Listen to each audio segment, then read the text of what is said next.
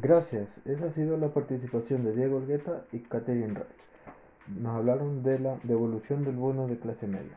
A continuación, nosotros con mi compañera Verónica Pulgar y quienes habla Luis Rodríguez, les, les comentaremos sobre las medidas tributarias para apoyar las pequeñas y microempresas durante la pandemia del COVID-19. Las medidas fueron publicadas en septiembre del presente año en el diario oficial con el fin de reactivar la economía, entre las cuales destacaremos los siguientes puntos. La postergación de la obligación del pago de IVA hasta en este tres meses después de la fecha de pago. Aplica desde el IVA de septiembre del 2020 declarado el mes de octubre hasta el IVA de noviembre del 2021, que es el que se declara en diciembre. Sus requisitos se basan en la presentación del formulario 29, declaración anual de impuesto a la renta de al menos los últimos 36 periodos tributarios. Además, no debe tener morosidad reiterada en el pago del IVA o impuesto a la renta. La postergación del IVA declarado entre los plazos del periodo tributario de junio, julio y agosto, que se declaran y pagan en los meses de julio, agosto y septiembre, respectivamente, en 6 o 12 cuotas según sus ventas. El IVA que postergado junto con el IVA de los meses de abril, mayo, junio comenzaron a pagar a partir del mes de octubre, cuando se declaró y pagó periodo tributario septiembre, el cual debió, debió solicitar declarar declaración de impuestos mensuales en el formulario 29. Postergación en 6 o 12 cuotas del pago de los giros por IVA.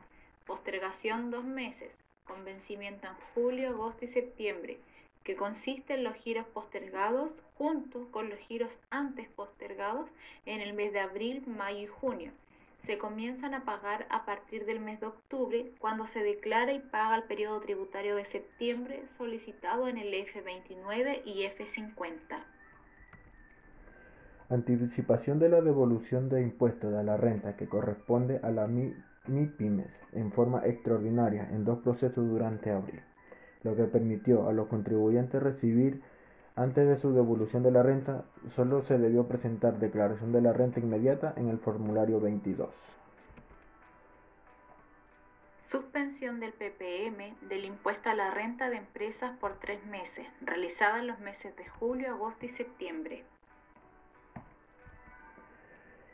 Postergación hasta julio del pago de impuesto a la renta de la MIPIMES de acuerdo con lo que declara en la Operación Renta 2020, lo que permitió a los contribuyentes beneficiados presentar su declaración de renta durante abril y diferir el pago hasta el 31 de julio del 2020.